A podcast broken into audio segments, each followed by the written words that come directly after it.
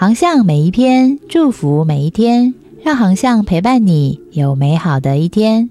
Hello，大家好，圣诞平安。航向线上听，希望为你的教会和事工带来宽广的圣经观点。节目由中华基督教福音协进会制作，每周一上架当月精选。欢迎喜欢的朋友关注、分享或留言告诉我们你的代祷需要，就是给我们最好的鼓励。当然，也欢迎你的奉献支持哦。航向月刊十二月号，老杨教练的教与练，教练的生命素养，宽容饶恕。作者夏中间牧师。宽容饶恕是个人生命、人际关系中的巨大能力，也是属灵领袖、生命教练的必备素养。而约瑟坎坷又戏剧性的人生。即是宽容饶恕的最佳典范。约瑟因受父母宠爱，常向父亲举报哥哥们的恶行，而令他们嫉恨不已。他又两次梦见哥哥们向他下拜，这使得他们更加痛恨。结果，当约瑟去探访在世间放羊的哥哥们时，他们竟起意害他。把年仅十七岁的约瑟卖到埃及为奴。可怜的约瑟不仅被卖为奴，还被诬陷下狱，几经波折，幸好上帝眷顾，因为法老解梦，并成功预告埃及将经历七个丰年与七个荒年，而被法老任命为相，最后统管全国事务与粮食。那时他三十岁。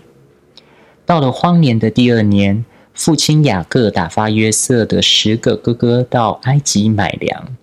经过二十二年的分离，约瑟一眼就认出哥哥们，但他们却认不出由少年变为成人，如今已贵为宰相的约瑟。约瑟是怎么走过宽容饶恕的历程，与哥哥们和解的呢？他透过多次测试。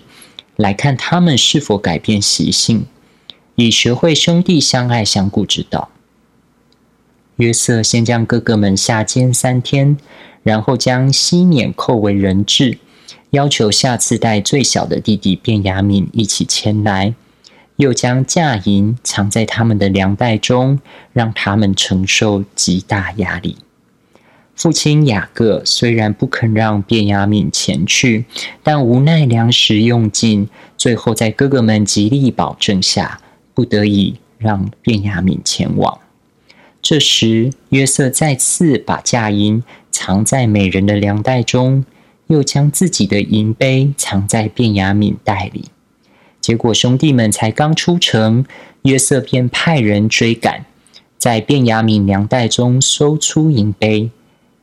还好犹大向约瑟求情，说明父亲已失去一个儿子，若再失去一个，必会悲悲惨惨的下阴间。甚至求约瑟让他代替卞雅敏被囚。约瑟一再以高压情境来测试，终于确认哥哥们已更新改变，学会兄弟相爱相顾之道。当人能更新改变，不再拘泥于过去的偏见、冲突、冤仇、屈辱时，即能得着宽容饶恕的根基。约瑟与兄弟们相认时，他情不自禁放声大哭，连城里的埃及人与王宫里的法老都听见。彻底的释放情绪，能将心中的伤害、痛苦、冤屈、渴望倾泻一空。约瑟的放声大哭、释放情绪，其实是宽容饶恕的必经历程。当最后约瑟与兄弟相认时，哥哥们当然忧喜惊惧。然而约瑟却说：“现在不要因为把我卖到这里自忧自恨，这是上帝差我在你们以先来，为要保全生命。这样看来，差我到这里来的不是你们。”乃是上帝。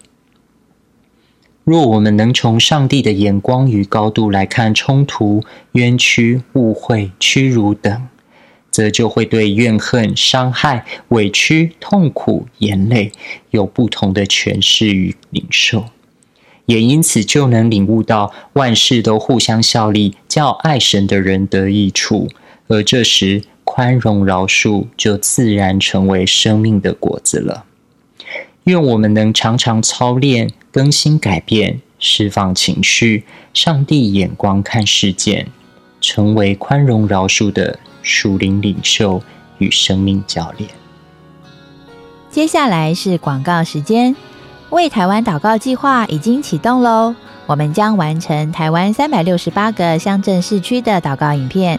至二零二四年预计完成二十五支，十二月已经完成二十支喽。